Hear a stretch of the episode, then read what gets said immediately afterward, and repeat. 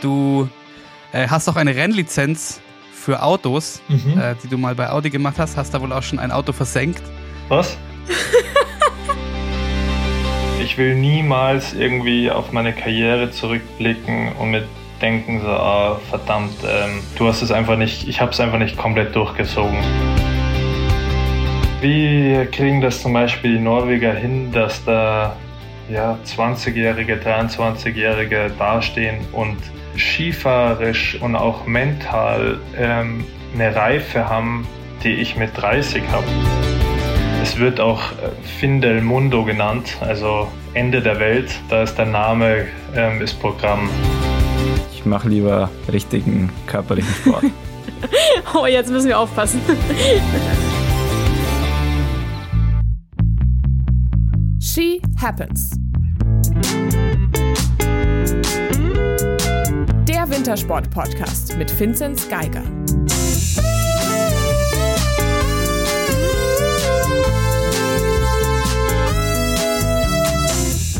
Der Weltcup-Auftakt der Skispringerinnen und Skispringer im polnischen Whistler ist gemacht und damit sind neben den Alpinen nun auch die Skispringer in die neue Saison gestartet.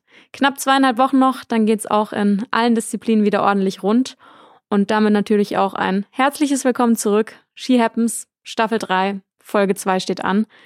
Wir wollen heute kurz über den Weltcup-Auftakt in Whistler sprechen, bevor es für euch dann natürlich noch unser Gespräch mit Linus Strasser gibt. Mein Name ist Corinna Horn und mir zugeschaltet sind natürlich wie immer aus München Moritz Batscheider. Hallo. Und aus Zypern, ich find's immer noch absolut wild, Vincent Geiger. Hallo. Finzi, bitte gib uns ein kurzes Update. Wie ist es auf der Insel? Ja, es ist wirklich sehr, sehr schön. Also es ist jetzt Montag und wir sind am Samstag angereist und ja, die ersten zwei Tage waren sehr schön. Ähm, perfektes Wetter und wir waren auch schon beim Skirollern. War zwar ein bisschen gewöhnungsbedürftig für den Körper, wenn man äh, die letzten Einheiten bei drei, vier Grad äh, und Regen gemacht hat daheim. Jetzt bei 26 Grad in der Sonne sehr schön ist es, aber war schon eine, eine kleine Umstellung. Coco, ich glaube, wir haben einen neuen Standort, weil wir äh, ja eben eine Firma gegründet haben. Dann haben wir so gewitzelt, so wo wir unsere, unsere She Happens Headquarters äh, hin verlegen. Also ich glaube, äh, München, Oberstdorf, Garmisch, alles wurscht. Ich glaube, wir äh, Zypern. Wir bauen uns da was auf. Sehe ich schon. Aber dann lasst uns doch ähm, vom sonnigen Zypern zumindest kurz ins regnerische Whistler schauen. Zumindest am Samstag waren die Bedingungen nicht ganz ideal. Ähm, bei den Damen gewinnt die Norwegerin Silja Upset vor Sarah Marita Kramer und Eva Pinkelnick. Beste Deutsche wird Selina Freitag als 19. Und bei den Herren gewinnt am Samstag David Kubacki vor Halvor Egner Granerüth und Stefan Krath. Zwölfter wird Pius Paschke und damit bester Deutscher. Was war euer, euer Eindruck am Wochenende? Wir haben ja darüber gesprochen, okay, die Fernsehbilder werden sicherlich bisschen komischer, wenn man den Auftakt auf, auf Eisspuren Matte macht. Wie ging es euch beim Zuschauen? Ich fand es erstaunlich, wie, wie man sich dran gewöhnt an die Matte. Also wenn man, ich habe dann äh, eigentlich alle drei Tage schon reingeschaut, vielleicht nicht alles ganz gesehen, aber schon zumindest auch die guten Sprünge angeschaut und da ist mir schon eigentlich dann gar nicht mehr so krass aufgefallen, dass es kein Schnee war. Ähm, das wäre, glaube ich, eher krasser, wenn wir jetzt auf Schnee anfangen würden und dann wieder auf die Matte wechseln wird. Und sonst, was ich auffällig fand, war, dass die Deutschen äh, gar nicht so gut waren. Also ich hätte sie ein bisschen stärker eingeschätzt. Und sah ein bisschen verkrampft noch aus. Und bei den, ja, ähm, der Kubacki überragend. Äh, der hat ja wirklich fast jeden Sprung, glaube ich, gewonnen. Das war dann doch wirklich, der hat seine Form schon gefunden. Mal schauen, ob er sie halten kann über die lange Pause hinweg. Weil du sagst, man gewöhnt sich so schnell an die Matte. Äh, da haben wir vielleicht auch nochmal, also du beschäftigst ja deutlich mehr mit äh, Skisprungmatten als jetzt äh, ich zum Beispiel oder die Coco oder jeder andere Fernsehzuschauer. Und ich muss sagen, mir ist aufgefallen, wie krass man doch als, als Zuschauer, Fernsehzuschauer an gewisse Bilder gewöhnt ist und durch gewisse Bilder geprägt ist. Weil irgendwie, ich, ich hatte das Gefühl, es fesselt mich noch nicht so. Es, ich bleibe noch nicht so dran. Es passiert vielleicht schon eher mal, dass man parallel äh, auf den Second Screenshot, also am Handy, irgendwas macht oder weiß ich nicht. Weil es in meinem Kopf einfach so verankert ist, wenn die auf Matte springen, dann geht's um nichts quasi. Also dann ist das meinetwegen ein Sommer Grand Prix oder halt irgendwie Training oder wie auch immer. Aber das ist kein Weltcup.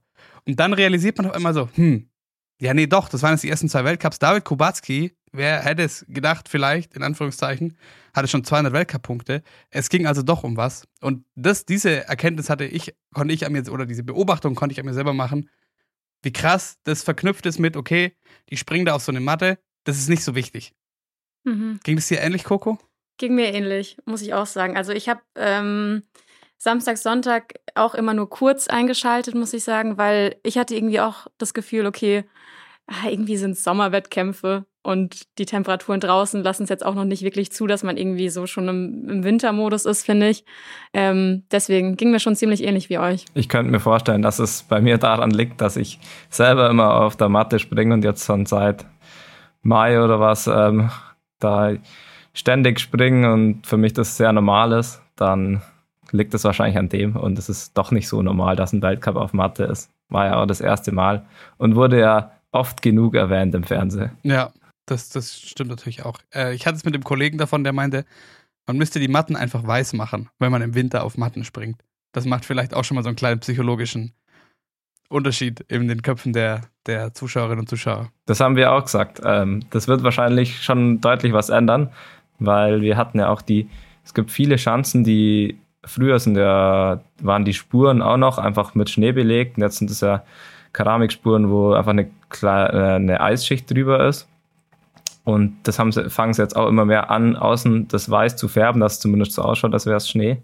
Klar, jetzt in Whistler nicht, da mhm. ist es in so einem schönen Lila, aber auf den meisten Chancen wird es dann schon weiß gefärbt. Aber um aufs Sportliche zu kommen, du meintest, du warst überrascht, die Deutschen waren gar nicht so gut. Vielleicht da mal konkret drauf, weil am Samstag äh, auffällig, dass man von äh, allen Beteiligten, die irgendwo vor ein Mikrofon getreten sind, irgendwo gehört hat, so, ah ja, im Anlauf gab es schon, gab schon Probleme. Also Katharina Althaus meinte schon so, ah ja, schon in der Anfahrt da irgendwie hat irgendwas nicht gepasst. Bei den Männern ging es dann oft darum, Wasser, Wasser in der Spur und irgendwie, das läuft nicht so. Diese Probleme hatten ja aber andere Nationen nicht. Ist das dann vielleicht, äh, und wir wissen, es ist sehr heikel, äh, sich da, äh, also wir wollen uns natürlich auch da gar nicht abschätzig äußern, so gegenüber äh, dem Team, das die Ski präpariert, aber ist es vielleicht dann, hat man da irgendwie ins Klo gegriffen, was die, die Skipräparierung angeht, wenn man da überall äh, so Probleme hat und andere Nationen nicht? Ich weiß nicht, ob es an dem liegt, weil ich habe mal die Anlaufgeschwindigkeit angeschaut und es waren jetzt, war jetzt nicht so, dass Team Deutschland da jetzt so extrem hinterhergefahren ist. Aber klar, es kann sein, dass irgendwie der Schliff, den die Deutschen auf dem Ski hatten, dann bisschen mehr, mir sagen, da dazu geschoben hat, dass es sich nicht ganz so, ähm, nicht ganz so schön weggleitet. Ähm, das kann schon damit zusammenhängen und das kann ich mir auch ganz gut vorstellen, dass da fühlt man sich dann nicht einfach nicht ganz so wohl in der Anlaufspur und dann wird es schon deutlich schwerer. Also Andi Wellinger zum Beispiel hat vor dem Sportschau-Mikrofon das so beschrieben, mit, äh, dass es sei, weil es geregnet hat, Wasser in der Spur und dann sei das so, wie wenn man mit dem Auto in eine Pfütze fährt und das, man schwimmt so auf und das äh, schüttelt einen durch quasi. Aber andere hatten das wohl nicht und ich muss sagen, generell, Coco, weil du die Ergebnisse schon vorgetragen hast, äh, ich weiß nicht, irgendwie so ein bisschen hatte ich so das Gefühl, hä, ist auf einmal wieder so 2014. Eva Pinkelnick äh, steht ganz vorne, David Kubacki. Es ist irgendwie äh, zurück, zurück zu den, zu, den, zu den Oldies quasi. Ja, es waren auch ganz viele ja, äh, ich fand, es waren relativ wenige Junge vorne dabei, also wenige neue Gesichter. Klar, ein, zwei schon, ähm, aber so in der Spitze waren es doch äh, die Routinierten, die dann gut abgeschnitten haben. Finzi, was sagst du zu den Österreichern und den Norwegern, die ja wirklich ein starkes Wochenende hatten mit etlichen Top-10-Platzierungen? Ja, also die waren wirklich, so die Mannschaft gesamt war halt sehr stark, vor allem auch bei Österreich. Und bei Norwegen war es auffällig, dass sie noch keinen Kopfsponsor haben. Das läuft ja in dem Land ein bisschen anders ab wie bei uns jetzt, wo sich jeder seinen eigenen Sponsor suchen kann. Da in Norwegen läuft es über einen Verband und dann haben alle die ganze Mannschaft den gleichen Sponsor auf dem Kopf und das, da war ich ein bisschen verwundert drüber, dass die da jetzt am Weltcup-Start noch, noch nichts draufstehen haben. Was glaubst du, was, was muss noch passieren, zum Beispiel bei Karl Geiger? Klar, es sind erst, es ist erst ein Standort, erst zwei Springen aber direkt im ersten Wettkampf der Saison nicht in den zweiten Durchgang zu kommen, das äh, nagt mit Sicherheit auch. Das wird sicher an ihm nagen, aber ich glaube, äh, er wird da relativ schnell rauskommen aus der Krise vielleicht. Ist ja noch keine Krise und wie gesagt, das sind ja noch drei Wochen äh, oder zwei freie Wochenenden jetzt. Das ist schon eine, eine Weile hin. Ich denke, da wird er gut trainieren können und ich glaube, da sieht seinen Ruka schon ganz anders aus. Ich glaube, da kann man die zwei Wettkämpfe echt nicht so gut vergleichen. Ich glaube, das dauert dann schon noch ein bisschen über die Wettkämpfe. Da wird, bis es sich, äh, Werner Schuster hat bei Eurosport so gesagt, äh, bis sich das alles eingependelt hat. Das dauert dann bis zur Tournee wahrscheinlich, ähm, wo viele noch stärkere Schwankungen haben. Aber dann lasst uns doch Whistler abschließen und die Sportart wechseln zum Ski Alpin und reinhören ins Gespräch mit Linus Strasser. Wir haben vergangenen Freitag mit ihm gesprochen. Viel Spaß.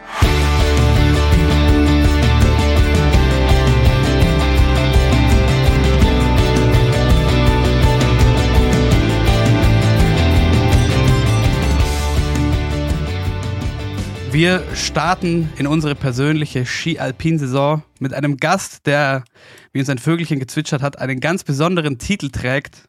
Herzlich willkommen, Mr. Magic Skier, Lino Strasser. Ja, vielen Dank für die Einladung. Ja. Mr. Magic Skier. Ich glaube, so heißt man gerne, aber was hat es denn damit auf sich? Ja, es kann ja nur von Sebastian Holzmann kommen. Ähm, was hat es damit auf sich? Gute Frage. Ich meine, das war in, in Schweden, waren das ähm, FIS-Rennen in Kapdalis. Und ähm, ja, da gab es dann den Titel damals Mr. Magic Skier. Ähm, genau, und das, die, die, das Rennen habe ich damals gewonnen gehabt. Ähm, und da war eben der Sebi auch dabei.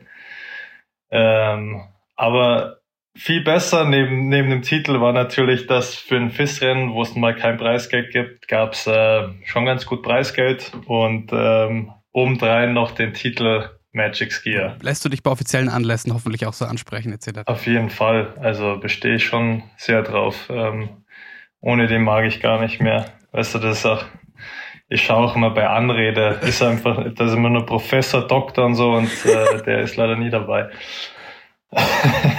ja, verstehe. Oder man kann ja auch im, Personalausweis so, so Künstlername oder so eintragen lassen.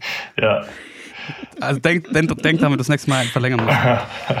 Aber kommen wir auf was Aktuelleres. Äh, deine Frisur. Ja. Also diesen Sommer äh, gab es ein, ein, ein Video deiner beiden norwegischen Kollegen Braten und McGrath, die beide sich äh, einen Mallet schneiden lassen Ja. und darauf hast du reagiert, aus Argentinien raus, meine ich, im Sinne von, hey Freunde, seid ihr ein bisschen spät dran, Ja. du trägst den Mallet schon eine ganze Weile, aber er muss wieder weg, wenn du heimkommst. Ja. Wurde er dir verboten hier in Deutschland? Ähm, das ist einfach ein Amerika-Ding.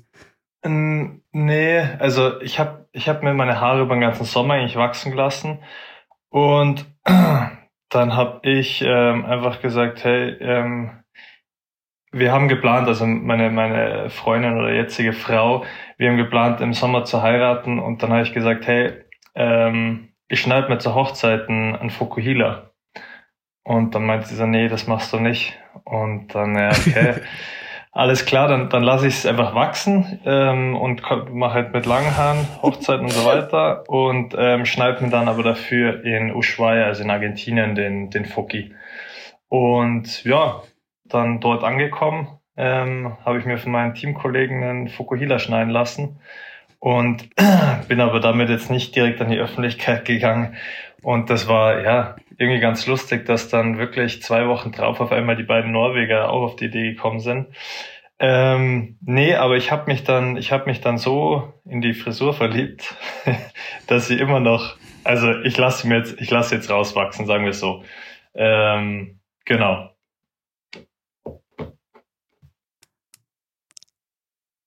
Aber jetzt, wenn du schon verheiratet bist, darfst du sie dann jetzt wieder tragen, theoretisch? Ja, ja, also Jetzt ist schon wurscht quasi, oder? wäre wär schon auch zur Hochzeit gegangen, aber äh, ich wollte da nichts überstrapazieren. Ja, herzlichen Glückwunsch dazu noch. Und dann aber doch auch mal aufs Sportliche geschaut. Wie war es denn überhaupt in Ushuaia? Weil da, das ist ja schon was, was ihr da im Sommer in Südamerika macht. Da kriegt man jetzt, wenn man kein, kein absoluter Insider ist, wirklich wenig mit, was da passiert. Ähm, ja, ich meine, das sind eh immer, du musst ja eh immer nur in Instagram reinschauen, das ist eh immer dasselbe.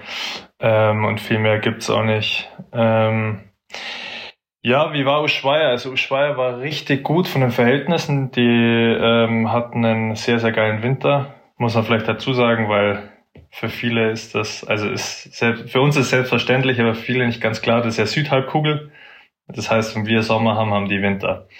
Ähm, und die hatten einen sehr, sehr guten Winter und ja, wir hatten da extrem geile Verhältnisse, ähm, ausreichend Schnee vor allem und ähm, ja, war, war echt tipptopp. Umso trauriger ist es jetzt halt im Moment, dass es hier in Europa so, so armselig ausschaut mit dem Schnee, beziehungsweise dass die Temperaturen so warm sind.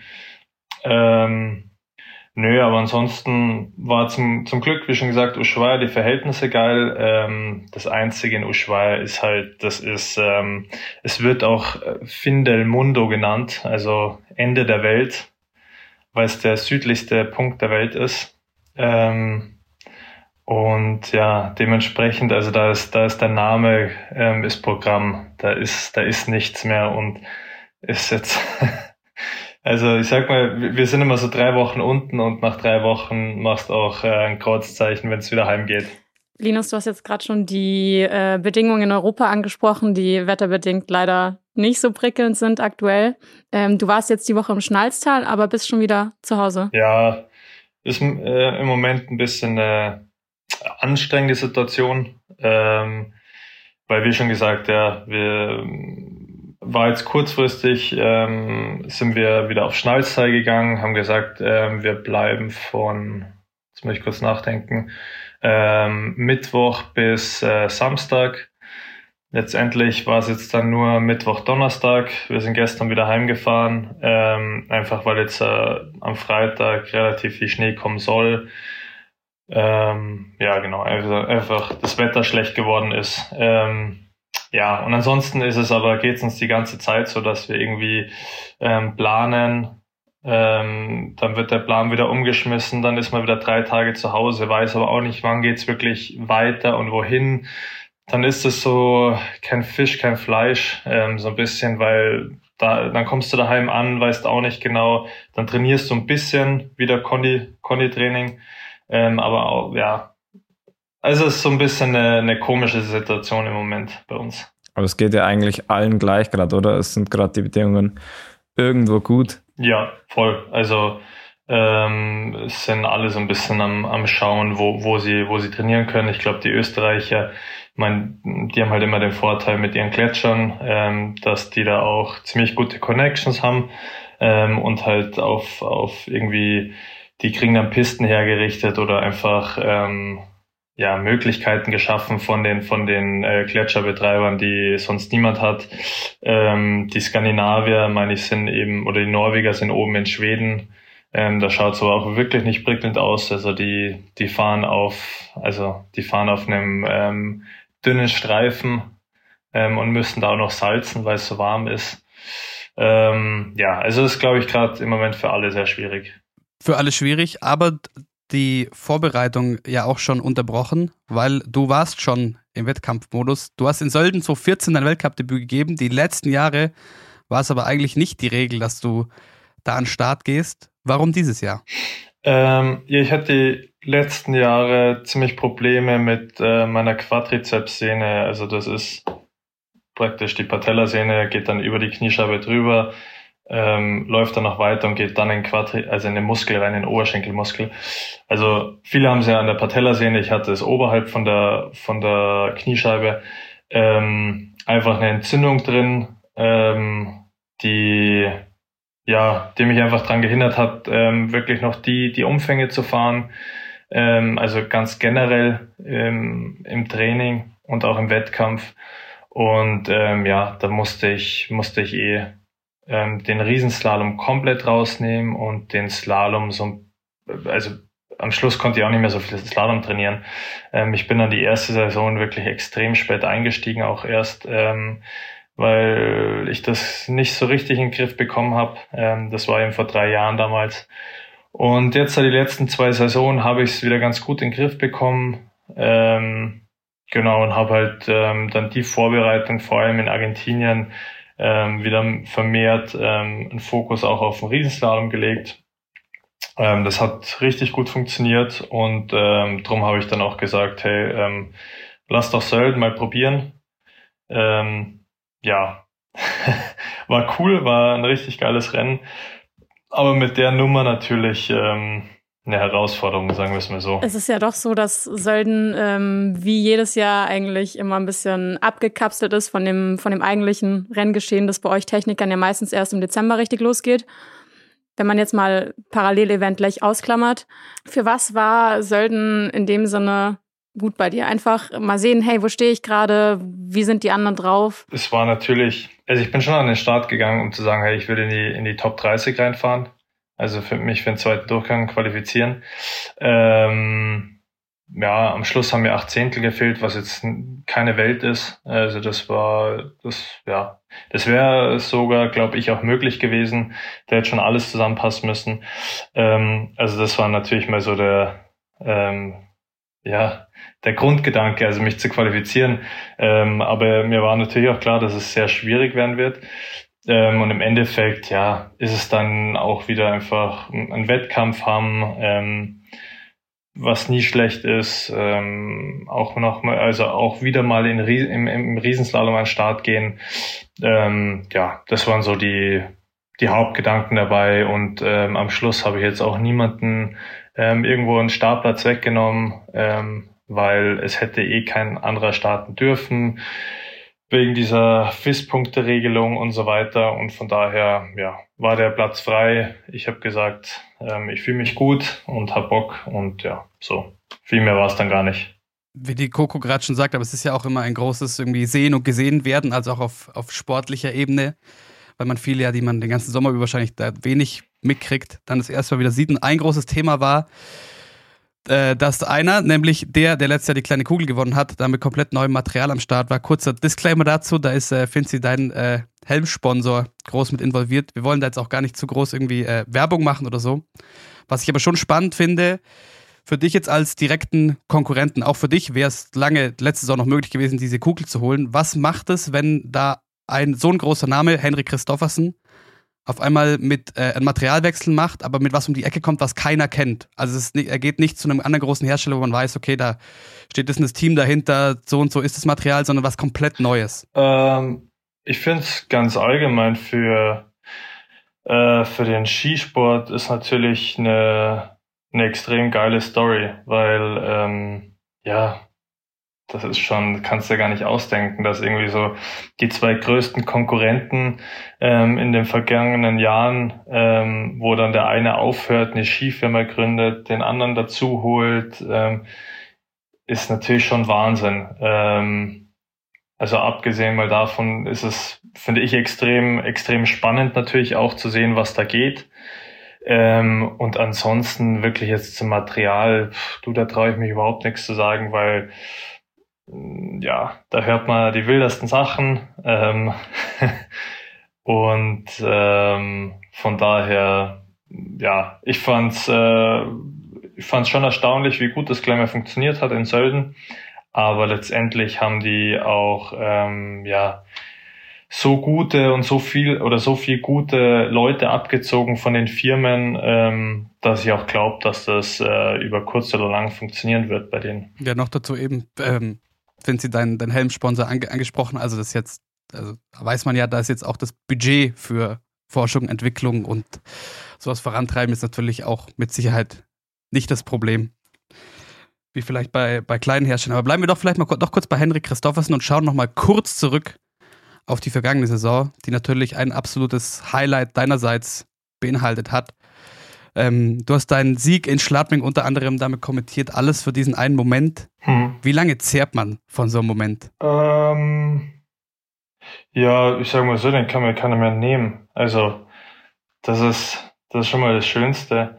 Ähm, ja, das ist dann, also ich weiß nicht, wie es ein, wie es ein Vinci da immer geht, aber ähm, ich habe für mich dann schon auch erkannt, dieses, das ist schon geil, das ist schon geil da oben stehen auf dem Podest und keine Ahnung, ähm, dann läuft die deutsche Nationalhymne und ähm, das äh, erfüllt, also das ist schon, der Moment ist extrem cool, aber mir geht's dann immer so, wenn ich dann danach, keine Ahnung, im Auto sitze und nach Hause fahre oder auch die Wochen so danach, ähm, ist es schon auch eher, was bleibt, ist so dieses äh, Durchhaltevermögen, ähm, der Weg bis dorthin. Das ist das, was, was von dem ich eher sehr ähm, das mich auch äh, mit viel, also viel mehr mit, mit, mit Glück und äh, Stolz irgendwie erfüllt, wie dieser Moment ja. an sich wirklich dann, ähm, wenn, wenn ihr versteht, was ich meine.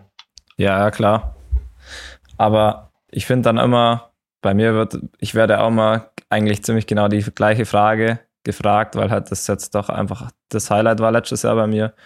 Und dann währenddessen fällt einem natürlich dann viel Druck ab, aber so, wenn man dann so an die nächste Saison rangeht und alles, dann geht es einem eigentlich genau wie vorher, nur dass man weiß, okay, man muss jetzt nicht mehr oder für, für, mich selber muss ich jetzt nicht mehr irgendwas beweisen. Total, das äh das ist halt, das ist halt schon viel wert einfach. Geht es dann nur um einen selber oder vielleicht auch doch um so eine gewisse öffentliche, öffentliche Wahrnehmung? Gerade bei dir, Linus, es wurde so oft gesagt, weiß nicht, Felix Neureuther zum Beispiel sagt, ja, wir wissen alle seit zehn Jahren, dass der Linus äh, auf allerhöchstem Niveau Skifahren kann und jetzt sehen wir es halt auch. Also ist es nur was, dass man vor sich selber nicht mehr diesen, diesen Druck hat oder vielleicht doch auch nach außen hin? So, okay, ich hab's euch gezeigt.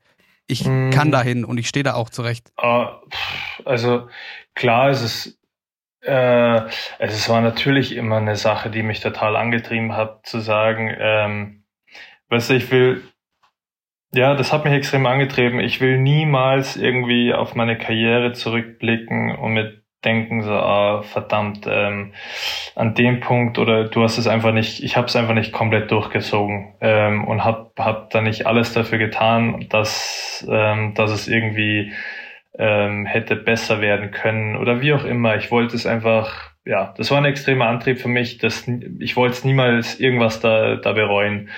Ähm, das, also das ist natürlich ein Punkt, wo ich einen Haken hinmachen kann. Ähm, aber ansonsten, was, der, was, was die Öffentlichkeit anbelangt, ähm, ist es dann auch wieder krass. Ähm, ja, also der, der, der Schnee, der Schnee von Schlaping ist auch schon wieder geschmolzen. Ähm, das ähm, ja, ist extrem vergänglich, das Ganze.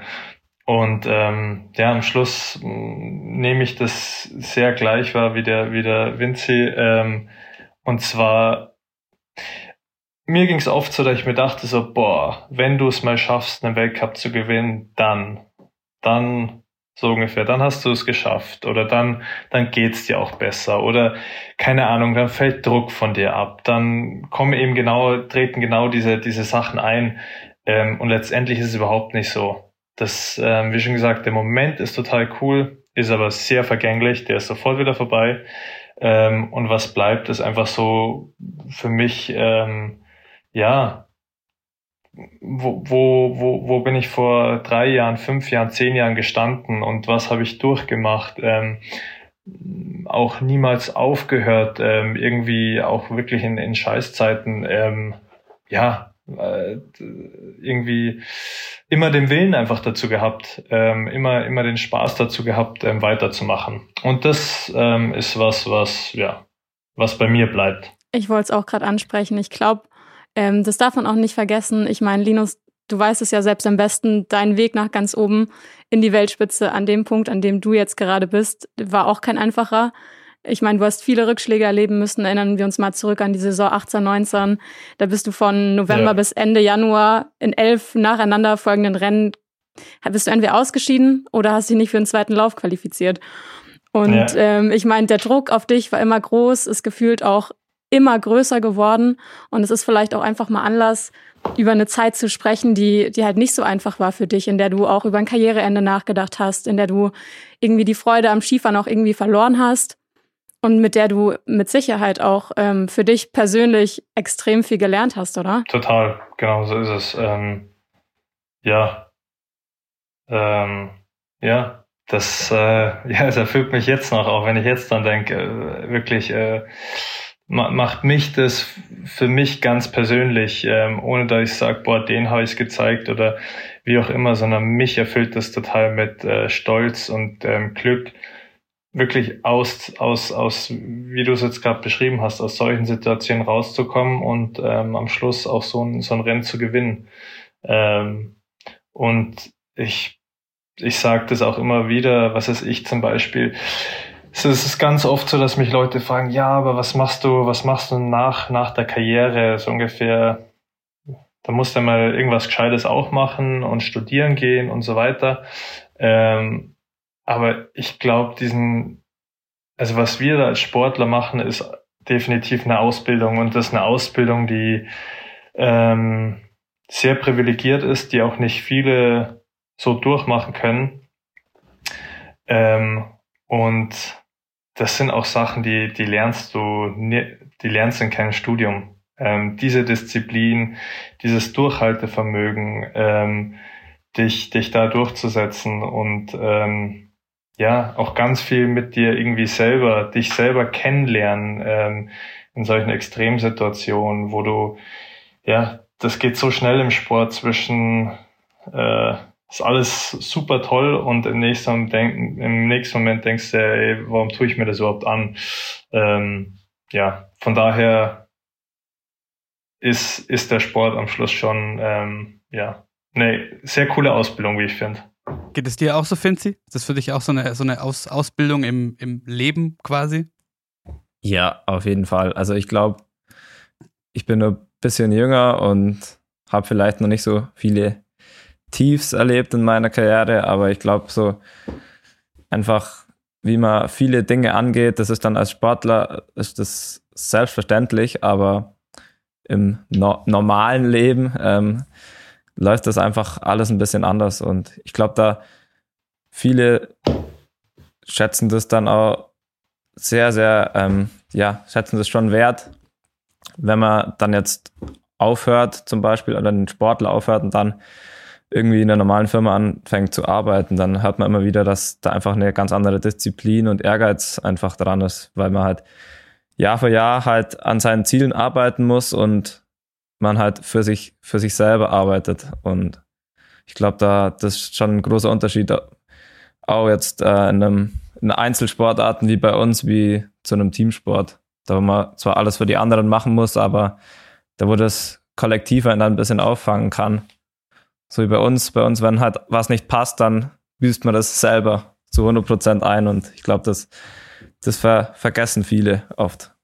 Linus, du hast in Zagreb mal gesagt, nach deinem ersten Weltcupsieg im Slalom vor anderthalb Jahren, so ein Sieg, das, das macht was mit einem. Und ich meine, klar, es ist, es ist immer einfach, ähm, gute Rennen zu bringen, wenn man weiß, man ist gut drauf, man hat Selbstvertrauen. Es geht gefühlt ähm, wie von selbst. Aber wenn es halt mal nicht so läuft und das vielleicht sogar mehrere Rennen lang, dann ist es halt umso schwerer, da wieder rauszukommen. Und diese Leichtigkeit, die ich gerade angesprochen habe, die hattest du ja auch gewissermaßen letzten Winter. Aber glaubst du, diese Jahre, in denen es nicht so gut lief, haben deinen Blick auf Skifahren vielleicht auch irgendwie verändert? Ja, hm. ja, de also definitiv hat's das. Ähm, puh, das, ähm, ja, da, da müsst ihr vielleicht ein bisschen weiter aus, oder ich habe für, weißt du, bei mir war immer das größte Problem, oder ich, ich denke ganz allgemein im Sport ist, das wird, darüber wird viel zu wenig geredet, ist der Kopf. Ähm, was der Kopf mit dem Sportler macht oder mit Menschen machen kann, ähm, positiv wie negativ, ist extrem. Ähm, und ich habe immer gemerkt, dass mich mein Kopf einfach nicht lässt oder dass ich mich selber nicht lasse. Ähm, beziehungsweise, ähm, wenn, wenn ihr das versteht, ähm, ich habe mir nie, ich habe mir immer selber die Chance genommen, dass es, äh, dass es passieren kann. Also dass du, dass ich habe nie den Erfolg zugelassen praktisch. Der, der hat nicht passieren können, weil ich mir selber vorher immer die Chance genommen habe, weil ich in, in so einen Modus reingefallen bin, so ähm, ist es, ich bin, ich bin Felix in den Trainings um die, um, um die Ohren gefahren und zwar so, dass der teilweise nicht mehr wusste, wo vorne und hinten ist. Ähm, und dann bin ich immer in so einen Muss-Modus verfallen. Oh, heute kommt, heute ist das Rennen, ähm, heute muss ich. Und ähm, ich bin auch in den Trainings wirklich war ich an einem Punkt, wo ich sage, okay, da habe ich selber gemerkt, hey, das ist richtig, richtig gut. Ähm, und ich bin dann immer in Rennen, in die Rennen reingegangen und habe dann für mich selber auf einmal so das Gefühl gehabt, eben jetzt heute muss ich. Und zweitens, ich kann, ab jetzt, da kann es nur noch schlechter werden. Also ich kann jetzt gerade nur mehr verlieren und ich habe mich immer in so einer in so einer Position dann wiedergefunden, wo ich so so ein, dieser dieser Fehlervermeidungstrieb ähm, in mir durchgekommen ist. Was das Schlimmste ist, was passieren kann im Sport. Wenn du wenn du nicht bereit bist, Fehler zuzulassen, das ist Katastrophe, weil dann, wie soll ich sagen, da wird, da machst du dich irgendwie kompakt und engst dich ein und so weiter und da wirst du verkrampft und ähm, alles, alles, alles scheiße. Ähm, und das habe ich für mich selber einfach gemerkt. Habe ich gemerkt, hey, am Schluss der Einzige, der, der ähm, dir jetzt gerade hier im Weg steht und dir es nicht zulässt, dass dieser Erfolg oder, oder ja, dass es überhaupt passieren kann, bist du selber. Und dann habe ich mir gedacht, okay, ähm, wenn, dann habe ich mir eben die, ähm, die du, die Saison, die du angesprochen hattest, eben 18, 19 oder was das war, ähm, nach der Saison habe ich mir einfach dann ein Ultimatum gesetzt, und hab, weil das macht ja auch keinen Spaß. Ähm, wenn du merkst, hey, eigentlich könntest du ziemlich gut sein, du lässt dich aber selber nicht. Ähm, das ist extrem frustrierend. Und dann habe ich für mich mir selber einfach ein Ultimatum gesetzt, habe gesagt, hey, entweder ähm, du lässt es zu und schaffst es oder ich lasse es sein. Und davon war ich zu 100 Prozent überzeugt, dass ich es auch wirklich hätte sein lassen. Ähm, da wäre ich auch fein damit gewesen, weil es mir einfach, das hat keinen Spaß gemacht. Ähm, und ich habe mir in der Saison einfach, und das ist auch heute noch so, ich setze mir einfach das Ziel, wenn ich meinen Wettkampf absolviert habe, will ich danach zurückblicken und sagen, hey, habe ich mir heute die Chance gegeben, ähm, dass der Wettkampf hätte gut sein können. Ähm, praktisch, weißt du, ähm, nicht in so ein, in, wie schon gesagt, in so einen Vermeider oder so einen Fehlervermeidungsmodus kommen oder heute muss ich, sondern einfach, ja, ist jetzt vielleicht ein bisschen äh, philosophisch gesprochen, aber einfach loslassen. Einfach loslassen, ähm, das, was ich im Training mache, die ganze Zeit unterbewusst diese Abläufe trainieren, auch einfach passieren lasse, nicht in dieses System eingreife und ähm, ja, somit auch Dinge passieren lasse, Erfolg passieren lasse oder auch Misserfolg passieren lasse, wie auch immer. Und wenn ich das jedes Mal geschafft habe, war ich zufrieden oder bin ich auch heute noch zufrieden mit dem Rennen. Darum sind auch immer so, so Fragen, ja, Linus, was, was, was nimmst du dir vor für die Saison? Alter, keine Ahnung. Also wenn ich, kann sein, dass ich dreimal drei Rennen gewinnen kann, sein, dass ich, dass ich keins gewinne und irgendwie schaue, dass ich jetzt mir in die Top Ten reinfahre. Ich weiß es nicht, aber ich will auf jeden Fall jedes Mal dieses Gefühl haben, dass ähm, ja, dass äh, ich mir selber einfach da nicht im Weg stehe. Und äh, das habe ich für mich einfach geschafft und erkannt, aber ich habe trotzdem immer wieder so meine Momente, wo ich dann auch ähm, wo ich merke, boah, das sind einfach so, da fällt man zurück in alte Muster. Ähm, und das hatte ich zum Beispiel auch letzte Saison. Ich mag zum Beispiel das erste Rennen, das wir im Slalom immer haben, ist Val d'Isère. Mag ich nicht. Ist äh, mir ein ganz unsympathisches Rennen. Ähm, und dann bin ich da letztes Jahr echt grottenschlecht gefahren, sehr schlecht Ski gefahren und habe hab dann auch noch Riesenfehler gemacht und habe mich nicht mehr qualifiziert. Also bin 31. geworden. Ähm, das zweite Rennen war dann in Madonna, ähm, was ich eigentlich ganz gern mag, bin dort auch ausgeschieden. Und dann, ja, verfällt man schon, weil dann geht's in Januar rein und dann ist eigentlich unser kompletter Wettkampf innerhalb von vier, fünf Wochen ist durch. Also unsere Saison ist dann vorbei schon wieder. Ähm, und da musst du halt parat sein. Und dann bin ich schon so, habe ich schon gemerkt, boah, wie ich leicht unruhig werde und dann schon wieder in dieses, oh, jetzt muss ich dann aber.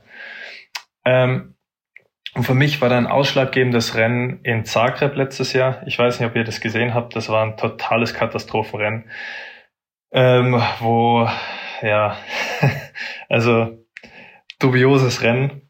Aber auf jeden Fall bin ich am Start gestanden und habe die ersten Tore runtergeschaut. Der vor mir, also der vor mir gestartet ist, durchgefahren, sind zwei Stangen rausgeflogen. Die Stangen, die drin gestanden sind, sind kreuz und quer gestanden. Und ähm, ich bin dann am Start gestanden, dann macht der Startrichter das, das, äh, die Startschranke zu und dann ich habe innerlich einfach nur lachen müssen. Ähm, gleichzeitig hat mich das aber total wieder erinnert, um was es hier geht. Also weißt du, dieses, das war so eine absurde Situation. Ähm, aber trotzdem war es ein Weltcup. Und trotzdem hätte es, also war mal bis dahin, ähm, hätte das alles gezählt. Und, und das hat dann für, für mich auch wieder so das, ähm, diesen, diesen Druck rausgenommen und dieses, dieses, oh, heute muss ich, weil ich bin da gestanden und dachte mir so, Alter, wollt ihr mich gerade verarschen? Ähm, und hat mich aber dann wieder auch total in meinem, in meinem, in meinem Kopf so ein bisschen, das war wie so ein bisschen wie so ein Reset. So, ah ja, Alter, darum geht's. Das, weißt du, das sind nur rote und blaue Stangen, es ist nur ein Skirennen und jetzt haben wir ein extrem lächerliches äh, Skirennen irgendwie vor uns und trotzdem zählt's. Und das war für mich so ein bisschen einfach so, ah, okay, ich check's wieder. Ja, Genau. aber das, also fall mir da, da, da gerne in die Parade, wenn ich das zu viel hineininterpretiere, aber dieses weniger Fehlervermeidung, mehr passieren lassen, finde ich, hat man auch, äh, weil du Zagreb ansprichst, auch auf der Strecke gesehen bei deinem ersten Slalom-Weltcup-Sieg ein Jahr vorher in Zagreb, wo gerade gerade der zweite Lauf eigentlich du du scheinst dich von der vermeintlichen Ideallinie mehr zu ver verabschieden und gehst mehr mit dem Gelände mit und mehr mit all den im übertragenen wie im wörtlichen Sinne den Unebenheiten, die dann halt eben so ein Rennen äh, zu bieten hat. Und das war im Endeffekt das richtige Rezept. Also man scheint das ja auch irgendwie auf der Strecke zu sehen. Total und das ist auch, das ist auch ganz wichtig und ich sehe das auch eben bei ganz vielen, die, die damit so kämpfen. Ähm, diese, ja, dieser heute ist der Tag, heute muss ich. Ähm, und dann ist auch immer, weißt du, das ist ja so eine krasse Gratwanderung. Jeder will, jeder will, will, will. Ähm, aber du musst es dann auch zulassen, weil wenn du, also ich finde, das, das beschreibt es am besten, du trainierst die ganze Zeit ähm, unterbewusst Prozesse im Training, weil da macht sich, da machen sich die wenigsten Gedanken drüber, oh, wie fahre ich denn jetzt die Passage oder muss ich, muss ich da ein bisschen rausnehmen, sondern da geht jeder immer auf Volldruck und fährt es einfach, weil und auch mit einer mit einer Leichtigkeit und mit einem Selbstverständnis. Und dann funktioniert es auch oft ähm, bei den meisten. Und dann gehen die ins Rennen rein und denken sich, oh, jetzt heute muss ich aber und will ich gut sein. Und fangen an in diese in dieses in dieses System, das sie die ganze Zeit unterbewusst trainieren, fangen die an einzugreifen. Und dein Kopf ist verdammt nochmal zu langsam. Hast du keine Chance. Und du du wirst wenn du im Kopf eingreifst und sagst, oh, hier muss ich so fahren und das muss ich so, vergiss es, funktioniert nicht. Vor allem ist ja, also im Skispringen ist das auch ganz extrem. Wenn man viel trainiert und auch gut, gutes Niveau hat und dann beim Wettkampf meint man, man muss nochmal noch mal was drauflegen. Aber es ist ja unterbewusst die Spannung an so einem Wettkampftag hat man, legt man automatisch immer mehr rein, auch wenn man es gar nicht bewusst macht, weil einfach durch das ganze Wettkampf-Feeling. So geht's mir, aber ich glaube, es geht eigentlich allen so, dass man dann einfach äh, nochmal ganz anders äh, eben Gas gibt, auch wenn man es gar nicht so will, wie, wie einfach im Training. Ähm, ja, absolut, aber ich glaube, dass das dann schon auch äh, sehr viel, also da, da hast du eh, oder ja, da bist du eh schon im Stadion, das extrem gut ist, oder? Weil ähm, das können nicht so viele oder ich glaube, das unterscheidet dann auch oft, ob du, ob du es schaffst, wirklich in deinem Erfolg erfolgreich zu sein oder eben auch nicht. Ähm, ja, dass du im, im Wettkampf sogar noch besser wirst und ähm, weil gibt's natürlich auch, also ich meine zum Beispiel Marco Odermatt ist bei uns auch so einer oder der Hirscher war auch unglaublich. Dem, der war im Training jetzt nicht äh, überragend und in den Rennen hat er jedes Mal drauflegen können das natürlich, ähm, ja, ist extrem cool, wenn es jemand auch irgendwie so von, äh, von Haus aus hat. Aber ist es nicht vielleicht auch ein Punkt, der in den letzten Jahren noch krasser geworden ist? Ich meine, wenn wir uns jetzt mal den Slalom-Weltcup letzten Winter anschauen, die Leistungsdichte ist mittlerweile so enorm gestiegen, das Niveau ist so ein krasses. Es gab sieben Unterschied, es gab sieben Sieger in elf Rennen, wenn man Peking mal dazu zählt. Und das war in keiner Disziplin eigentlich so krass wie im Slalom. Und eigentlich geht's ja in jedem Rennen nur darum, sich komplett am Limit zu bewegen und Vollgas zu riskieren. Oder ich habe eigentlich nicht wirklich eine Chance. Ähm, total. Und Äh, ich finde aber, das macht es dann teilweise auch gar nicht so viel schwieriger, weil was ist die Option? Du hast keine Option. Du musst eh, also du musst ja irgendwie, wie du sagst, immer äh, voll riskieren und ähm, fahren einfach, was geht. Und äh, da brauchst du nicht anfangen, taktieren und so weiter. Ähm, gleichzeitig musst du es aber auch hinkriegen, dass du, ähm, wie der Vinci eben auch schon gesagt hast, dass du dann nicht, weißt du, trainierst irgendwie mit deinem Teamkollegen und dann kommst du an, an, an Wettkampf irgendwie, ja, kommst du an Start und dann siehst du halt, gegen wen du fährst oder du weißt ja, gegen wen du fährst und dass du dann dass du denkst, ah, oh, die sind alle so gut und jetzt muss ich noch mal drauflegen. Nee, musst du nicht. Ähm, das ist am Schluss die Kunst, genau, genau das zu zeigen, was du drauf hast im Training und ähm, genau deinen Stiefel herunterfahren. Und ähm, wenn du das schaffst, mehr kann, also mehr kann ich ja nicht tun und den Rest kann ich nicht beeinflussen. Was ich da immer ganz interessant finde, ist der, der Blick von komplett außen auf, auf Sport. Ähm, und äh, ich, ich habe da neulich was gelesen, da ging es jetzt aber um eine, um eine andere Sport, da ging es um, um Basketball, aber ähm, weil gerade im Fußball zum Beispiel, kurzer, kurzer Querverweis, dass dann oft in der Berichterstattung darüber irgendwie herausgehoben wird, wie besonders trainingsfleißig jemand ist oder was für ein Eifer der hat oder drinsteckt. Und in diesem anderen Text um Basketball, und ich glaube, es ist auf euch auch übertragbar, äh, ist so, das ist keine Tugend, sondern das ist Grundvoraussetzung. Auf, auf einem gewissen Niveau in der Spitze, also korrigiere mich auch gerne, so, aber da arbeitet jeder verdammt hart und opfert alles dafür, um auf diesem Level zu sein. Also den Unterschied macht es dann oftmals nicht mehr, sondern eben andere Komponenten im Kopf, wie du sie ansprichst. Äh, ja, absolut. Also, dass mal, wie du sagst, dass die, also dass du fleißig bist und irgendwie selbst angetrieben bist, ähm, das glaube ich mal so die Grundvoraussetzung. Aber ja, ähm, es gibt, äh, ich, es gibt, es gibt so viele, die so extrem schnell Skifahren können. Ähm, und da macht Skifahren macht's dann macht sicher einen Unterschied, ob du dann Rennen äh, gewinnst oder irgendwie in die Top Ten fährst. Nur das mag sein, aber ja, da, da ist schon das meiste der Kopf einfach. Ähm, und eben zu denen wollte ich irgendwie nie gehören, ähm, wo ich mir so denke, so, ah, scheiße, am Schluss, du bist dir selber im Weg gestanden. Ich hätte das Potenzial gehabt, mal einen Weltcup zu gewinnen, aber letztendlich bin ich mir selber im Weg gestanden.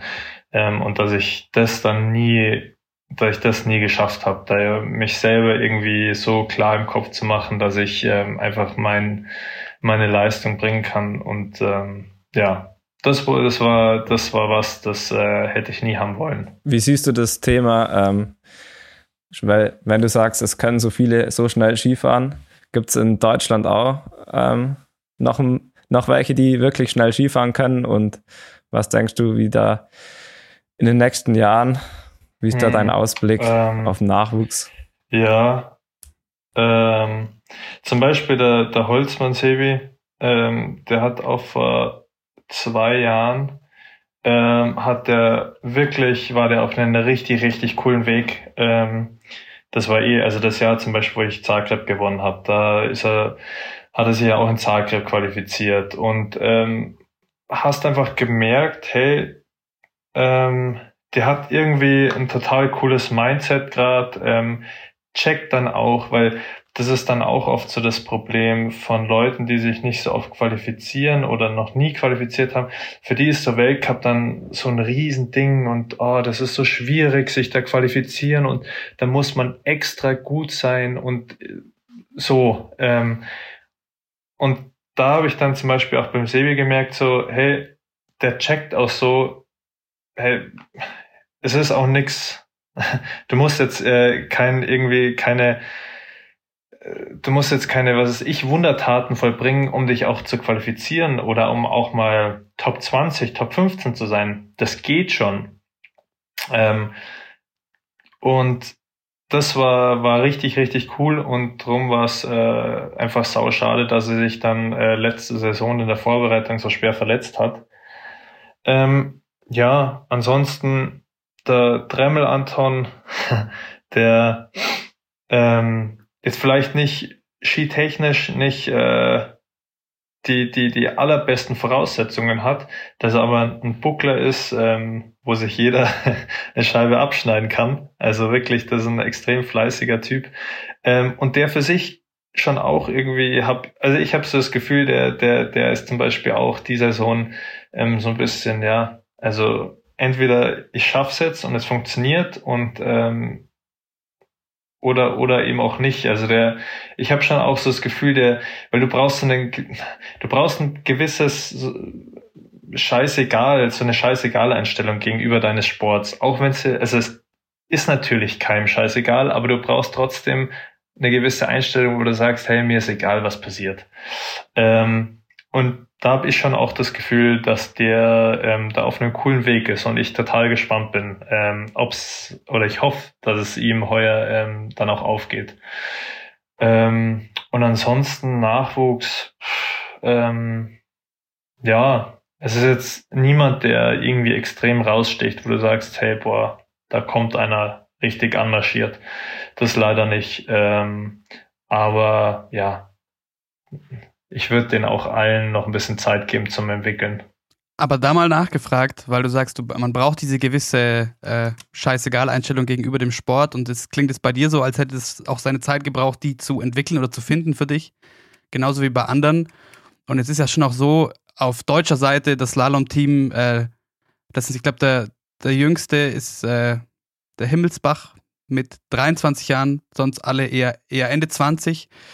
Ähm, fehlt es vielleicht ein bisschen in der, in der Ausbildung, den Leuten auch diese Einstellung ein bisschen mitzugeben, weil so jetzt nach dem, was, was du uns spiegelst von dir, von anderen, brauchen die Jungs ja dann im Erwachsenenalter noch eine ganze Weile, um das irgendwie zu entwickeln, um das zu finden. Könnte man das auch früher irgendwie in die jungen Athleten reinkriegen quasi? Ja, das ist ein total spannendes Thema, über das ich äh, auch schon viel und viel und oft diskutiert habe. Ähm, wie, wie kriegen das zum Beispiel die Norweger hin, dass da ja 20-Jährige, 23-Jährige dastehen und ähm, irgendwie skifahrerisch und auch mental ähm, eine Reife haben, die ich mit 30 habe. Also die fahren, die fahren dermaßen erwachsen Ski auch, das ist unglaublich. Ähm, und wie kriegen die das hin? Ähm, und ich glaube, am Ende ist es auf mehrere, mehrere Sachen zurückzuführen. Ich glaube zum einen, dass der vor allem bei den Norwegern ähm, Sport ganz allgemein eine ganz, einen ganz anderen Stellenwert hat, weil das ist ganz egal, wo du schaust, ob das ähm, im Nordischen ist, im Alpinen ist oder auch in der Leichtathletik. Die geben so Gas alle und ähm, da hat für mich einfach der Sport bei denen ganz anderen Stellenwert. Ähm,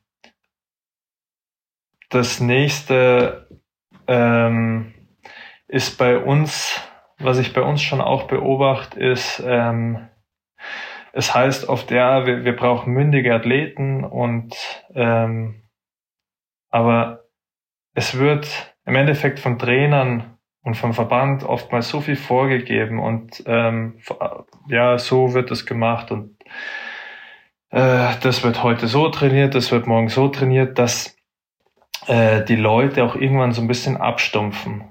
Ähm, die, die, die verlieren es beziehungsweise lernen es nie auch wirklich ähm, ein Gefühl für sich, für ihren Körper einfach zu entwickeln oder verlieren das auch ähm, und nehmen gar nicht mehr wahr, hey, was brauche ich eigentlich, was tut mir gut, was brauche ich nicht, ähm, sondern das wird halt alles so, ja, heute wird das gemacht, morgen jenes, ähm, dann wird äh, dort zum Skifahren gefahren, dann trainierst du das, so und so viele Läufe und, und so weiter und weiter, weiter, weiter. Ähm, und am Schluss stehst du aber immer alleine am Start. Ähm, und da musst du, ähm, da hilft dir keiner mehr. Also das, das, das musst du dann selber machen. Und die, aber die Leute sind eben im Vorhinein, die sind so konditioniert drauf, dass alles für sie gemacht wird, dass sie sich über nichts den Kopf machen müssen. Der Trainer sagt dir, wie viel du fährst, wann du fährst, was du trainierst, wie du trainierst. Ähm, was ja auch gut ist. Also für das ist ja auch ein Trainer da, aber das sollte eine Zusammenarbeit sein. Und ähm, da solltest du auch ganz viel, also ich mache das zumindest, ich rede auch ganz viel mit und diskutiere mit meinen Trainern drüber. Ähm, und weil am Schluss stehst du am Start, hast du die Verantwortung ähm, und es wird dir keiner helfen. Und da stehen dann oft, merke ich oft, stehen Leute am Start und sind dann wirklich, ähm, ja, können es einfach nicht. Die können, ähm, weil die so abgestumpft sind und dann auf einmal stehen sie allein da und müssen ja selber mit dem Druck umgehen, selber mit Ängsten oder was weiß ich, was da alles in denen hochkommt, müssen sie umgehen und das können sie dann nicht mehr. Ist das aber vielleicht auch in gewisser Weise ein Unterschied, Finzi, jetzt auch bleiben wir mal in Deutschland zwischen euren beiden Sportarten, weil wir, also bei dir, Finzi, schon viel drauf geschaut haben. Wir haben auch mal äh, mit deinem langjährigen Jugendtrainer Thomas Müller gesprochen etc. Und der Eindruck, den ich zumindest da hatte, war auch schon da, auch in jungen Jahren, es gibt eine ganz klare Zielstellung und natürlich auch eine gewisse Hilfestellung, um da hinzukommen, aber dazwischen ist, war schon auch immer recht viel, viel Freiraum für dich, wie du das umsetzt, oder? Ja, also das ist bei mir persönlich und ich glaube bei uns eigentlich allen, die jetzt da so gut sind in Deutschland, ähm, bei uns ist eigentlich komplett das Gegenteil. Wir haben also bei mir war der Übergang von meinem Heimtrainer dann zur Weltcup-Mannschaft, der war schon hart, weil ich wurde halt von tagtäglichem Training mit dem Trainer in quasi eine Mannschaft reingesteckt, wo fünf, sechs Weltklasse-Athleten sind und da war dann der Junge, das war wurscht. Der, um den hat sich niemand gekümmert. Deswegen habe ich mir halt mehr oder weniger dann selber helfen müssen und habe dann klar dann auch viel mit den Älteren zusammen trainiert, aber schon dann auch gemerkt, okay, ich muss, ich muss selber die Erfahrungen machen und muss selber über mich Bescheid wissen und meinen Körper und ich kann nicht alles so machen wie gleich die, die allerbesten und das hat mir sicher geholfen.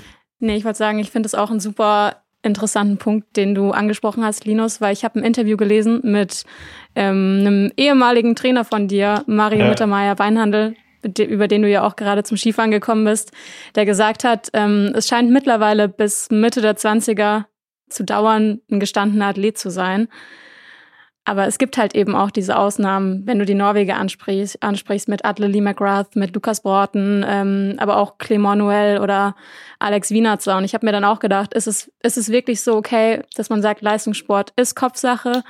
Es braucht eben einen gewissen Zeitraum, ähm, bis man auch irgendwie sein, sein Limit vielleicht gefunden hat. Total. Also ich glaube schon auch, dass das sehr individuell natürlich ist. Ähm, keine Ahnung, da spielen ja ganz viele Sachen mit rein. Da spielen auch sicher die, die Erziehung mit rein. Ähm, wie bin ich aufgewachsen? Wo bin ich aufgewachsen? Ähm, und das sind, sind alles natürlich Faktoren, die, die sind bei jedem unterschiedlich.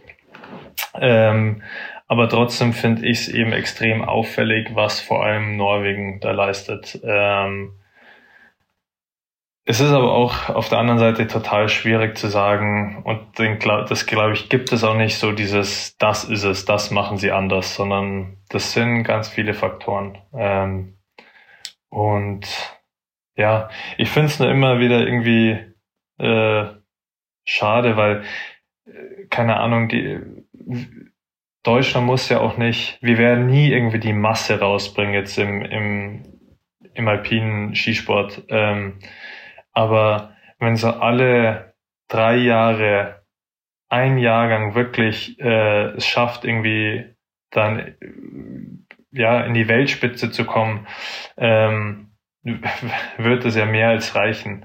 Ähm, und dass, dass wir das nicht hinbekommen, das äh, ja, das ist irgendwie total schade und ähm, muss aber auch irgendwie, also ich denke mir, das muss doch, muss einfach möglich sein. Ähm, aber ja, ist ein, ist ein langwieriges Thema. Aber ist da vielleicht auch ein bisschen der Punkt, also gut, da weiß natürlich nicht, was da in Norwegen so viel anders ist, aber was ich mir denke, vielleicht auch ein gewisser, gewisser Druck gepaart mit so einer Unselbstständigkeit, weil so viel für einen gemacht wird und vielleicht an einem gewissen Alter noch gemacht werden muss, der auf, auf Kids da einprasselt. Ich habe äh, ganz präsent im Kopf, das ZDF hat letzte Woche, ich weiß nicht, ob du das zufällig gesehen hast, so eine, die haben begleitet zum einen die Romy Ertel, die Tochter von Martina Ertel und ein anderes Mädchen im gleichen Alter, äh, quasi auf dem Weg zum Skiprofi.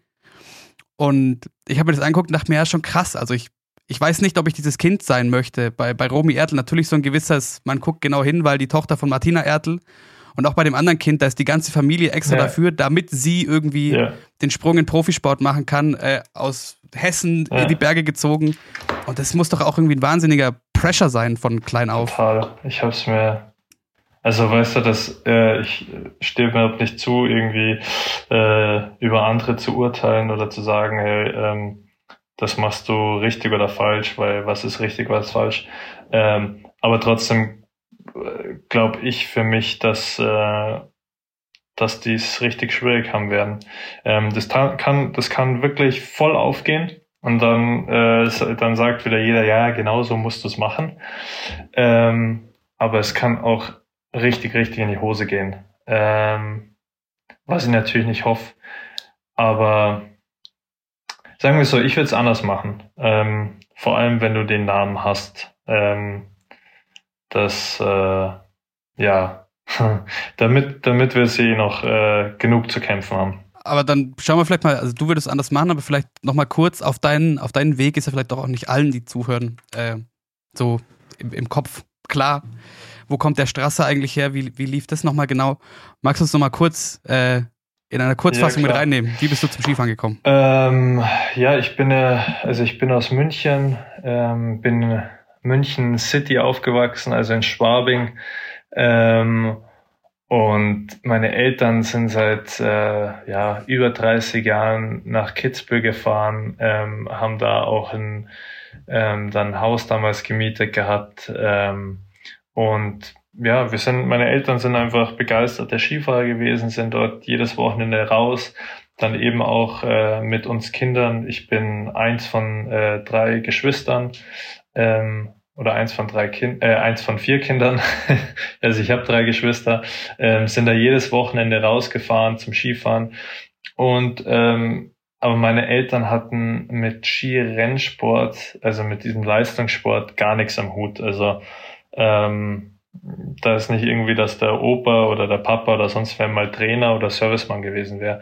Ähm, genau, und irgendwann hat, äh, haben meine Eltern gesagt, hey, komm, lass doch mal äh, die, die Kinder da einen Skiclub geben.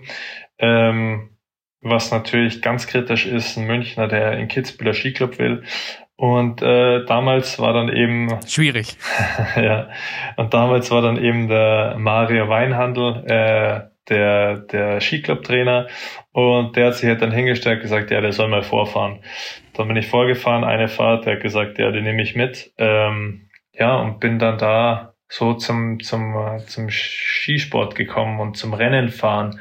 Und ähm, da ist der Mario sicher auch ein großer, ein großes, ganz großes Puzzlestück irgendwie in meiner Karriere, weil ohne den wäre ich nie hätte ich das wahrscheinlich nie angefangen und wäre auch nie so weit gekommen, ähm, weil der mir da ganz viel irgendwie auf dem, mit auf den Weg gegeben hat und ist auch nach wie vor eine extrem enge Bezugsperson für mich.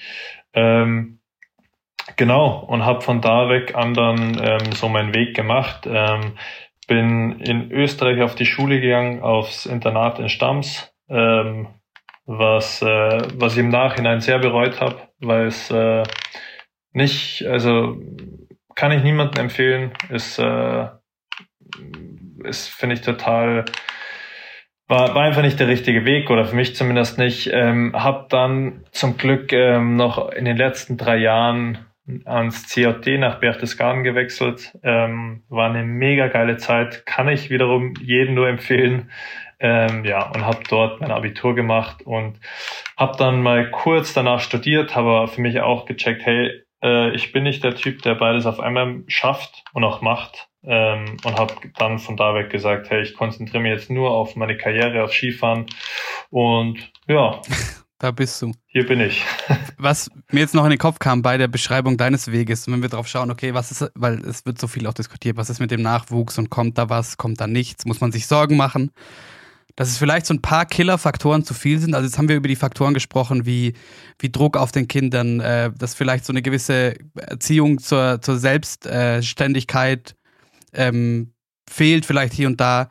Da haben wir aber noch gar nicht über den ersten Killerfaktor gesprochen, äh, Geld. Also das ist ja wahrscheinlich das erste Argument. Skifahren ist mit Sicherheit, ich weiß nicht, ob du mir da vielleicht widersprichst, aber ich würde sagen, Skifahren ist kein Volkssport mehr, weil es einfach äh, sehr aufwendig, finanziell wie organisatorisch umzusetzen für Kinder. Total. Äh, ist ein totaler, du kannst nicht anders sagen, ist ein totaler Elitesport. Äh, ist ein absolut, ja, also krass, total krass. Äh, ist auch eine, ist echt eine beängstigende Entwicklung, die wir da haben. Ähm, ja, das machen immer weniger, es wird immer teurer, es wird immer aufwendiger ähm, und ich kann auch, ich kann natürlich auch jeden Elternteil irgendwie verstehen, der sagt, hey, warum, warum soll ich mir das noch antun? Ähm, finanziell wie vom Aufwand her. Ähm, ja. Kann man da irgendwas machen? Total, doch. Da wären wir halt dann auch wieder da, ähm, wie, wie wichtig ähm, ist irgendwie ähm, wie wichtig ist Sport in unserer Gesellschaft? Und das sehe ich absolut nicht. Also da, man, man schaut gern Sport, ähm, aber wirklich Sport begeistert und ähm, ja, ist, sind wir in Deutschland einfach nicht. Das ist so. Ähm, und da fehlt, das fehlt auch bei uns, ähm, die Begeisterung für den Sport wirklich in der Gesellschaft. Ähm, ja. Und wenn das bei uns nicht, nicht mehr wird, aber auch das, das geht ja wirklich von, also von der Politik bis in die Gesellschaft durch. Das ist einfach, ähm, wir kriegen wirklich, wir kriegen coole Unterstützung, aber ähm, ja, das ist einfach kein Vergleich eben zu, zu Norwegen oder ähm, anderen Ländern. Also das Verhältnis ist natürlich ein ganz anderes. Man muss schon sagen, äh, die letzte Zahl, die, die ich mitbekommen habe, demnach sind 23 Millionen Deutsche in Sportvereinen. Das ist natürlich schon sehr viel, ja. aber auf über 80 Millionen Einwohner gesehen, ähm, ja, dann vielleicht in Relation zu Norwegen, die insgesamt nur 5 Millionen Einwohner haben, äh, stinken wir da mit Sicherheit ab in Deutschland. Und äh, noch dazu Tendenz äh, rückläufig, gerade, gerade seit Corona. Aber wenn du sagst, du kannst jedes Elternteil verstehen, dem das vielleicht auch irgendwo zu viel ist und es ist ein wahnsinniger Aufwand und, ein, und eine Elitensportart, ist das, kann man da irgendwas gegen tun? Also gibt es irgendwas, was man jetzt tun könnte, zu sagen, okay, wir kriegen wieder mehr Kinder, einfach weil wir es äh, breiter zugänglich machen, wieder in den Skisport? Wenn wir so gewisse Hürden irgendwie abbauen, geht das überhaupt? Ähm, ja, ich denke mir, du musst, du musst doch dann irgendwie ähm, total vereinfachen. Also welche Entwicklung ich irgendwie erlebe, ist, ähm, und ich kann mir jetzt vorstellen, das ist nicht im Skisport so, das ist ganz allgemein im Sport so, ist, dass die Eltern, die Eltern, die es machen, die werden dermaßen fanatisch und ähm, de, de, also so wie es ich im Skisport miterlebt, denkt da jeder, er hat den neuen Marcel Hirscher. Ähm, was aber nicht, geht einfach nicht. ähm, was auch okay ist. Ähm, aber da wird, da wird dermaßen sich in diesen, in diesen Skisport rein oder in den Sport reingefreakt mit Material und Trainer und äh, wo die Kinder nicht überall, auf welchen Gletscher die nicht überall müssen, äh, zu Jahreszeiten, wo ich denke, hä? Ähm, und ich glaube, du musst es dann wieder einfacher für die Leute gestalten, ähm, um zurückzukommen auch auf, auf Leute, die, die einfach nicht die finanziellen Mittel haben. Ähm, wirklich, ähm, früher gab's viel, viel mehr so Dorflifte und, ähm, und das zum Beispiel auch was in, in Skandinavien richtig, richtig cool ist. Da hat jedes, jeder Ort hat seinen eigenen Lift. Ähm, und wenn es nur so ein kleiner Tellerlift ist. Ähm, ja, und, und äh, so einfach, so einfach wieder mehr Leute, mehr Kinder dazu bringen. Eine Frage hätte ich dazu noch. Und zwar, äh, du bist, sofern wir das hier erwähnen dürfen, du bist werdender Vater. Ja. Mhm. Äh, dazu erstmal herzlichen, herzlichen Glückwunsch. Danke. Und dann natürlich äh, die Frage dazu, also würdest du wollen, dass dein Kind, sollte es irgendwie Interesse zeigen, prinzipiell den Weg in Richtung, weil es geht ja bei den Alpinen auch sehr früh los bei Kindern, dass es in die Leistungsebene ja. geht, dass es diesen Weg äh, beschreitet. Ja, äh, nee, null. Also ich, ich, es, ist, es wird ein Mädchen. Ähm, ich will dir auf jeden Fall äh, Skifahren beibringen und der irgendwie, ähm, aber auch, keine Ahnung, ähm, ich finde es auch immer ganz wichtig, oder beziehungsweise ich beobachte es auch immer, ähm, so die besten Sportler sind die, die, die am komplettesten ausgebildet sind und ähm, irgendwie Kinder, und das durfte ich zum Glück auch, ganz viel Sportarten machen. Ich habe ich hab's geliebt, Sport zu machen als Kind. Ich habe Tennis gespielt, ich habe Fußball gespielt, ich bin Ski gefahren, ich war im Turnen, ähm, ich, bin, ich bin lang ins Boxen gegangen. Und das sind alles so Sachen, ähm, die machen dich so zu einem kompletten Sportler. Und am Schluss habe ich mir eh das rausgepickt, was mir am meisten Spaß gemacht hat. Und das wäre für mich so meine Wunschvorstellung, meinem Kind möglichst viel irgendwie äh, zu zeigen was es so alles gibt. Ähm, und die wird dann schon selber sagen, äh, auf was sie Bock hat oder auch nicht. Und ähm, keine Ahnung, wenn es am Schluss ein total kreativer Kopf ist und sagt, äh, ich bin, bin kein Sportmensch und äh, ich äh, hock halt lieber da und lese oder mal oder äh, mache mir über andere Sachen Gedanken, ja, äh, mega. Also braucht nicht, braucht nicht meinen Weg gehen. Ist ein eigenes Lebewesen, soll ihren eigenen Weg gehen. Aber um da jetzt vielleicht mal ähm, einfach mal einen harten Cut zu setzen zu dieser ganzen, sagen wir mal, auch Nachwuchsdebatte, äh, über die wir wahrscheinlich auch noch ziemlich lang diskutieren könnten, weil es einfach super viele Punkte gibt, über die man auch sprechen muss. Es ist jetzt so, wir haben Anfang November, Anfang Dezember geht bei euch im Slalom-Weltcup die Saison los. Es geht los in Val d'Isère, danach geht's nach Italien, nach Madonna di Campiglio. Anfang Januar steht in Garmisch der Nachtslalom an, dann geht's nach Adelboden, Wengen, Kitzbühel, Schladming, die ganzen Klassiker im Januar. Auf was freust du dich denn am meisten? Auf was ich mich am meisten freue, also auf welches Rennen? Ja. Ähm, mein persönliches Lieblingsrennen ist immer Adelboden. Das ist äh, so das Gesamtpaket. Der Hang ist richtig, richtig geil. Die Kulisse ist Wahnsinn. Ähm, die Zuschauer, alles mit, alles drumherum ist einfach, ist, und das kann ich ja nur jedem empfehlen, wenn jemand mal ähm, einen, einen richtig coolen Weltcup sehen soll, Slalom wie Riesenslalom, ab nach Adelboden. Große Party auch immer. Da wird, da wird Skisport gefeiert. Ja, aber ja, genau, aber total fair und, und, und mega schön. Ähm, die Österreicher Rennen Kitzbühel Schladming sind auch coole Rennen, aber ist auch, hm, ja, das sind, also da, da, ich sag mal, das, das, das schöne Rennen so zum Zuschauen, wo der Sport wirklich im Vordergrund steht, ähm, ist schon Adelboden. Ist, ist für mich unübertroffen. Zum Abschluss wir können festhalten, du bist Rennfahrer durch und durch. Und äh, wie wir es ganz am Anfang schon hatten, äh, wir, wir haben da so ein kleines Vögelchen mit äh, gelbem Kopf. Und es hat uns auch gezwitschert, du äh, hast auch eine Rennlizenz für Autos, mhm. äh, die du mal bei Audi gemacht hast. Hast da wohl auch schon ein Auto versenkt. Was? Und uns wurde gesagt, du hättest da direkt ein Auto, Zitat, zu Schrott gefahren. Nee, ähm, pass auf, ganz kurz, da muss ich mir jetzt noch kurz verteidigen. Ähm, nee, war richtig geil. Okay. Audi hat ähm, so Gastfahrer eingeladen für diesen Audi TT Cup, den gibt's mittlerweile schon gar nicht mehr. Ähm, und Audi hat mich eingeladen und ich habe sofort Ja gesagt natürlich. Ähm, und zwar aber am Norrisring. Der Norrisring ist der Stadtkurs von Nürnberg. Ähm, die Auslaufzonen von diesem Stadtkurs in Nürnberg sind Betonwände. Du hast keine Auslaufzone. Du fährst einfach rechts und links sind Betonwände. und ähm, genau, ähm, sagen wir so, da ja ist äh, hätte ich ich hätte noch ein bisschen bisschen mehr Auslaufzone gebraucht, die war einfach nicht da. Dann mal so ein bisschen äh, die Wand geküsst, aber alles halb so schlimm. Na dann, aber die Frage, die dann auf der Hand liegt, Audi ja. äh, ab 2026 der Formel 1, die wollen unbedingt einen deutschen Fahrer haben.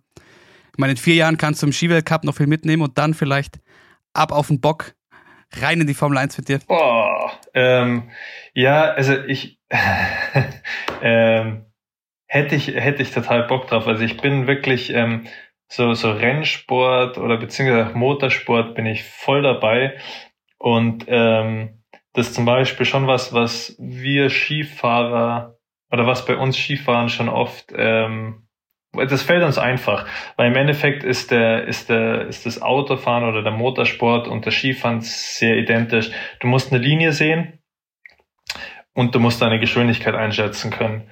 Ähm, und aber ich habe dann zum Beispiel bei diesem TT Cup gemerkt, ähm, das mit Linie und den Bremspunkt finden und alles, das passt.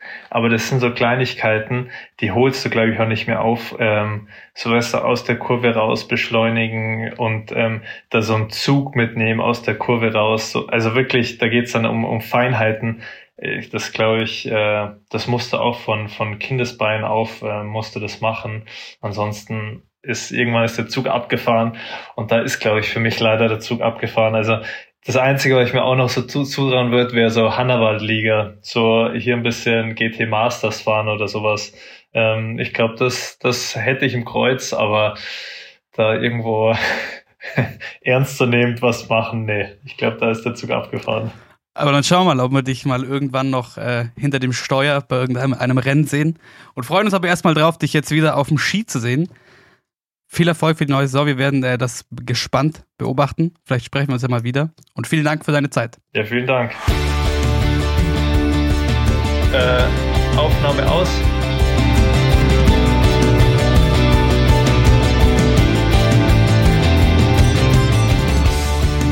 Vinci, jetzt habe ich noch eine Frage an dich. Du bist ja, wir haben darüber gesprochen, du warst diesen Sommer äh, in Monaco und du bist jetzt auch nicht so weit weg über Unternehmen, mit denen du zusammenarbeitest vom, vom Rennsport. Wäre das auch was für dich? Vielleicht mal. Ah, ich glaube, das wäre nichts für mich. Ich muss auch sagen, ähm, ich fand es richtig cool, da mal dabei zu sein, aber ich bin jetzt nicht so der Rennsport-Fan und ich glaube, ich äh, ich mache lieber richtigen körperlichen Sport. Oh, oh jetzt ja, muss ich sehr schön. Jetzt haben wir doch noch, haben es doch dazu geschafft, äh, zum Abschluss dieser Folge wieder mal eine äh, Gruppe Sportfans vollkommen gegen uns aufzubringen. äh, das könnt ihr, wenn ihr euch jetzt aufregen wollt, dann könnt ihr euch gerne melden per E-Mail an äh, team at shehappens.de oder über Instagram at she.happens.pod äh, und könnt euch da auskotzen. Was wir aber noch kurz besprechen wollten, äh, ein weiteres Ski-Alpin-bezogenes Thema. Es ist jetzt äh, klar, sieben der ersten acht geplanten Rennen bei den Alpinen fallen aus. Was erzählt uns das? Dass man stark über den Wettkampfkalender nachdenken sollte. Das erzählt uns das, würde ich sagen. Also für alle, die es noch nicht mitbekommen haben, der Parallelriesenslalom in Lech, der eigentlich fürs, fürs Wochenende angesetzt war, wurde jetzt eben offensichtlich wegen Schneemangels und ungünstigen Aussichten von der FIS abgesagt. Das ist, glaube ich, die Sprache eindeutig. Äh, in Richtung, in Richtung FIS vielleicht auch, dass es vielleicht gar nicht so viel Sinn ergibt, so früh, so viel schon in den Kalender zu planen. Wir planen deswegen gar nicht so weit voraus. Wir denken von Wochenende zu Wochenende, von Rennen zu Rennen. Und nächste Woche gibt's eine neue Folge Scherpens für euch mit Karl Geiger. Bis dahin habt eine wunderschöne Woche. Ciao, tschüss, auf Wiedersehen. Ciao, tschüss. Macht's gut. Ciao. Äh, Aufnahme aus.